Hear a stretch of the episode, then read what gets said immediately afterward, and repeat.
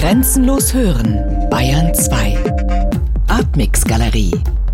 Immer freitags ab 21 Uhr im Hörspiel Artmix. Das Stück ist sehr erfolgreich in Moskau aufgeführt worden, heißt es. Es ist zu bezweifeln, dass es heute noch Erfolg hätte. Immerhin ist es nicht einfach Kindertheater, sondern proletarisches Kindertheater. Und das heißt beides. Ein proletarisches Theater für Kinder und ein Theater für proletarische Kinder. Proletarisch ist dabei weitgehend synonym mit Klassenbewusstsein, Klasseninteressen, Klassenkampf. Dem Proletariat ist es unter Bedingungen des Kampfes nicht möglich, ein Familienleben zu führen, geschweige denn ein glückliches. Was möglich ist, eine Idee von Familie zu verteidigen, die sich im Wesentlichen aus zwei Motiven speist. Dem Motiv der Liebe, die nicht in ihrer bürgerlichen Form wahrgenommen wird, sondern als etwas Universelles, und dem Motiv der Solidarität. Was diese Idee bedroht, ist der Hunger. Im Stück Fritz Bauer kommen die Umwälzungen der gesellschaftlichen Wirklichkeit der 20er Jahre zur Konsumgesellschaft nicht vor. Die Rollen der dargestellten Personen sind gewissermaßen schematische Stilisierungen des Klassenkampfes. Arbeiter, Kapitalist und Polizei erscheinen als konkretistische Vereinfachungen abstrakter gesellschaftlicher Strukturen. Keine Figur handelt nach eigenen, individuellen Bedürfnissen, Wünschen, Begehren. Allein in diesem Sinne wäre Fritz Bauer als Versuchsanordnung zu interpretieren. Die Charaktere sind sehr grob und einfach gezeichnet. Männliche Entschlossenheit und väterliche Fürsorge stehen der weiblichen Ahnungslosigkeit und Mutterliebe entgegen. Dazwischen Fritz Bauer. Dazwischen, das ist die Innenperspektive, die aber nicht inszeniert wird. Inszeniert wird vielmehr die ständige Bedrohung von außen. Das verunsichert Fritz.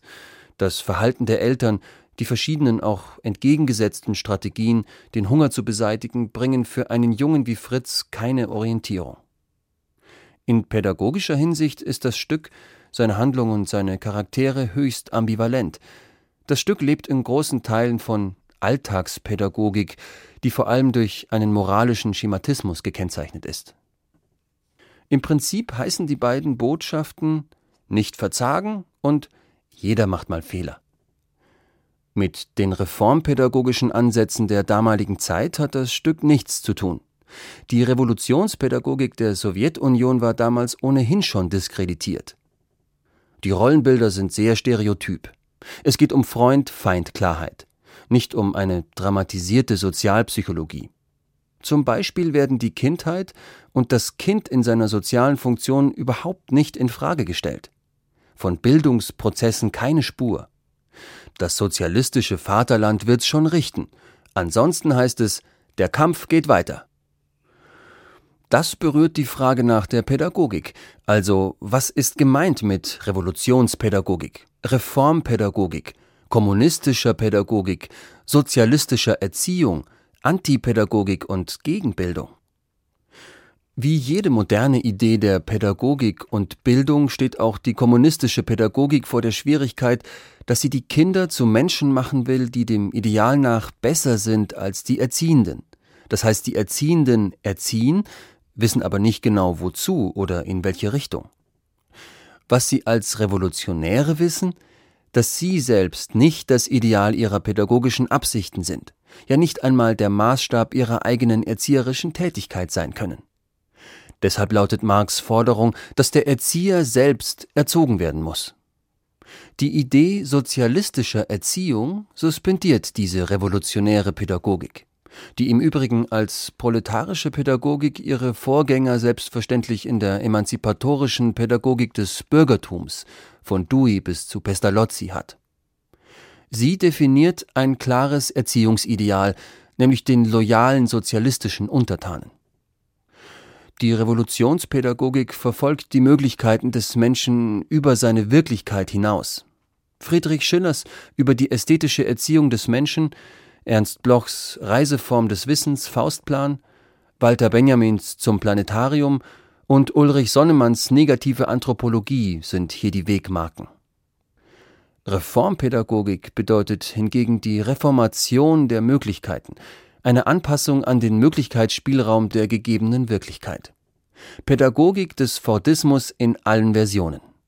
Deshalb steht nicht umsonst nicht das Spiel, sondern bei Montessori wie bei Petersen, bei Steiner wie bei Krupskaya die Arbeit im Fokus der Reformpädagogik. So bleibt das Problem virulent, wo und wann überhaupt eine proletarische Pädagogik stattfinden soll. In der Schule, in der Familie? Genau das ist der Einstieg für Benjamins Kindertheaterkonzept, was in diesem Punkt mit Fritz Bauer d'accord scheint, indem er das proletarische Kindertheater als den dialektisch bestimmten Ort der Erziehung für das proletarische Kind definiert. Benjamin leitet seine Programmschrift mit Überlegungen zum Stellenwert des Parteiprogramms damit ein, dass die proletarische Erziehung vom Parteiprogramm, genauer aus dem Klassenbewusstsein aufgebaut sein sollte. Aber weil die Ideologie das Kind nur als Phrase erreichen könne, sei sie kein Instrument für eine klassenbewusste Kindererziehung.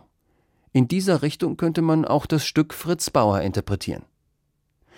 Plädiert Benjamin ansonsten, zum Beispiel in seinem ebenfalls 1928 veröffentlichten Trauerspielbuch, für die Weiträumigkeit und Unbegrenztheit der Methode, Methode ist Umweg, so fordert er in seinem Programm eines proletarischen Kindertheaters zuerst einmal einen engen Rahmen für die proletarische Erziehung, eine Begrenzung, ein sachliches Gebiet, in dem erzogen wird.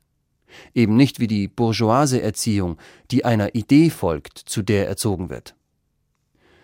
In ihren Anmerkungen zu Fritz Bauer hebt Natalia Satz Elemente hervor, die einiges mit dem Konzept des epischen Theaters von Brecht gemeinsam zu haben scheinen neben dem Grotesken das Satirische und Gestische. Diese Elemente sind nicht nur durch Brecht beeinflusst, sondern sicher wesentlich auch von Walter Benjamin, der seine Theorie des Gestischen nicht erst in der Auseinandersetzung mit dem Brechtschen Theater, sondern bereits früher in der Beschäftigung mit Fragen der Pädagogik, insbesondere der proletarischen Erziehung, entwickelt hat.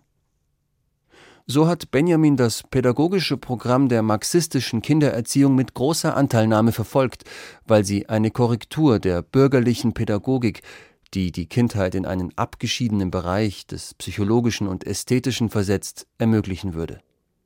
Die These der reinen Kindheit, wie von der bürgerlichen Pädagogik vertreten, kritisiert Benjamin. Dabei setzt er die Vergesellschaftung des Kindes voraus und behauptet, dass das Kind kein Robinson und Kinder keine abgesonderte Gemeinschaft seien, sondern ein Teil des Volkes und der Klasse, aus der sie kommen. Roger Behrens, Philosoph und Sozialwissenschaftler. Hamburg, 28. Januar 2014